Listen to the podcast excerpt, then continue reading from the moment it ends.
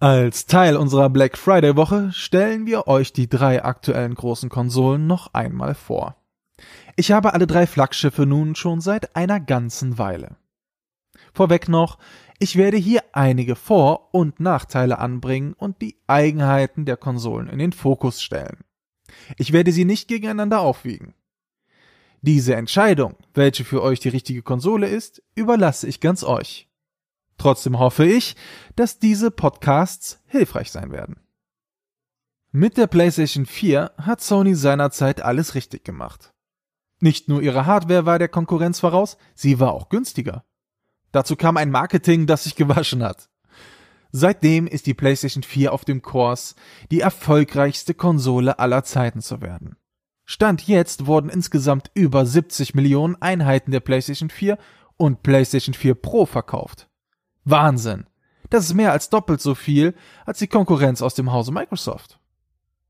Sony scheint ein Händchen dazu zu haben, den Markt richtig einzuschätzen. Denn gerade als die Stimmung zu den aktuellen Konsolen etwas zu kippen begann, da sie technisch zu schnell veralteten, präsentierte Sony einen überraschend gewagten Schritt. Statt einer neuen Generation wurde eine stärkere Version der ursprünglichen PlayStation 4 präsentiert. Also eine PlayStation 4.5. Sie sollte alles bieten, was die Grundversion auch bot. Dasselbe Betriebssystem, die gleichen Spiele.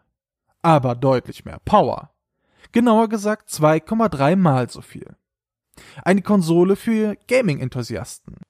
Für diejenigen, die mehr wollen. Für diejenigen, die 4K wollen. Und der Name war auch gleich passend gewählt. Hängte man doch einfach das Kürzel Pro hinten ran. Gut, es hagelte dann zur Präsentation der Konsole gleich Kritik. Denn echtes 4K beherrscht die PlayStation 4 Pro leider nicht. Stattdessen verwendet die Konsole ein spezielles Upscaling-Verfahren. In Wahrheit werden die Inhalte nur in einer WQHD-ähnlichen Auflösung gerendert. Die PlayStation 4 Pro interpretiert anschließend die fehlenden Pixel hinzu und gibt dann ein fertiges 4K-Bild an den Fernseher aus. Was jetzt etwas ernüchternd klingt, muss es nicht. Denn der Unterschied fällt im Alltag nicht auf. Ich für meinen Teil hatte bisher nie das Gefühl, ein schlechteres Bild als auf meiner Xbox One X zu sehen, die tatsächliche 4K ausgibt. Also lasst euch da bloß nicht beirren. Viel interessanter empfinde ich das Thema Controller. Denn mit dem DualShock 4 getauften PlayStation 4 Controller verbindet mich mittlerweile eine Art Hassliebe. Denn es ist so, das Teil liegt nicht optimal in der Hand. Die Analogsticks sind viel zu schwammig und bieten zu wenig Grip. Hinzu kommt die absolut blamable Akkulaufzeit. Und das dämliche Licht zur Erkennung des Controllers durch das mittlerweile PlayStation Kamera getäufte iToy. Das lässt sich zwar dimmen, aber nicht abschalten. Und trotzdem habe ich ihn immer wieder gerne in der Hand. Denn die Verarbeitung ist durchaus hochwertig. Und das spürt man auch.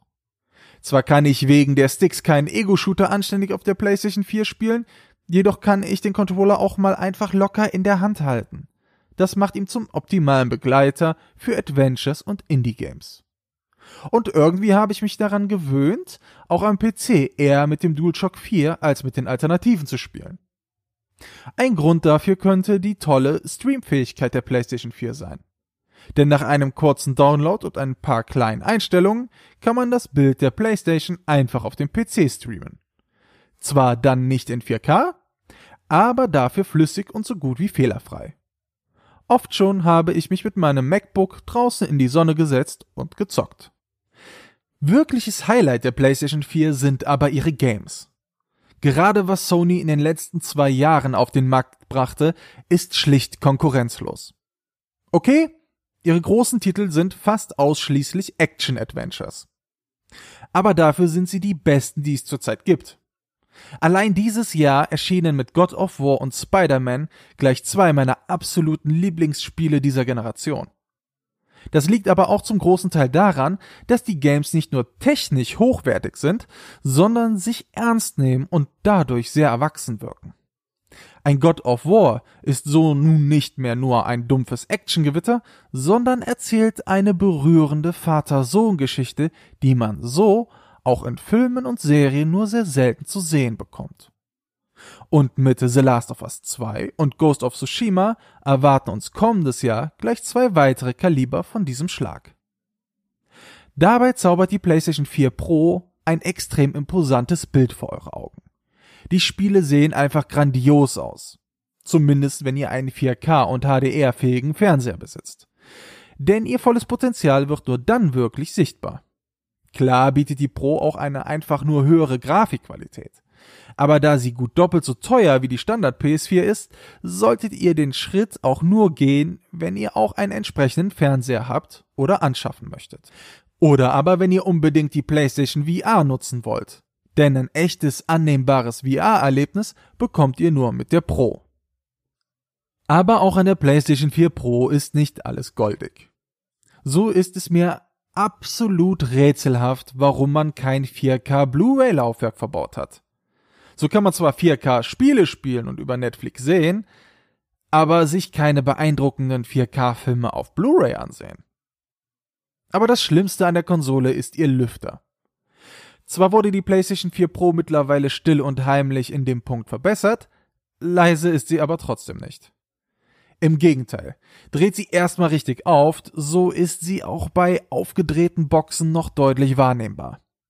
Bei viel Action ist das nicht schlimm, aber gerade in leisen Momenten empfinde ich den kleinen Föhn als sehr störend. Dafür kann man die Konsole im Winter aber auch gut als Ersatzheizung verwenden. Denn eins muss man dem Lüfter lassen. Er leitet die Wärme richtig gut aus dem Gehäuse raus. Fazit. Die PlayStation 4 Pro wird ihrem Namen absolut gerecht. Auch weiterhin hat Sony die Gamer voll im Blick. Das Betriebssystem ist schnell und so gestaltet, dass man recht fix überall hinkommt. Und mit den einfachen Möglichkeiten, schnell einen Stream auf Twitch und Co. zu starten, ist Sony absolut am Zahn der Zeit. Gaming im Fokus, könnte man sagen. Das gilt im Positiven wie im Negativen. Denn zum einen hat die Pro richtig viel Leistung, die man sieht, zum anderen zeigt das fehlende UHD Blu-ray-Laufwerk auch, dass Multimedia für Sony nur ein Extra ist. Klar gibt es auch Netflix und Co. auf der PlayStation. Aber es liegt eben kein Fokus darauf. Aber warum die Pro dann kaufen, wenn die Konkurrenz mehr Leistung und Funktionen hat? Nun, die Antwort ist klar. Es liegt hauptsächlich an den Spielen. Denn mit Uncharted 4, Horizon Zero Dawn, God of War und Spider-Man bietet die PlayStation 4 die besten Action-Adventure dieser Generation. Und mit der Pro und einem 4K-Fernseher auch die optisch beeindruckendsten. Für wen ist die PlayStation 4 Pro? Für alle Gaming-Enthusiasten, die viel Zeit und Leidenschaft in ihr Hobby legen. Für wen ist die PlayStation 4 Pro nichts? Für all diejenigen, die mehr als nur zocken wollen oder viel Leistung nicht am Herzen liegt.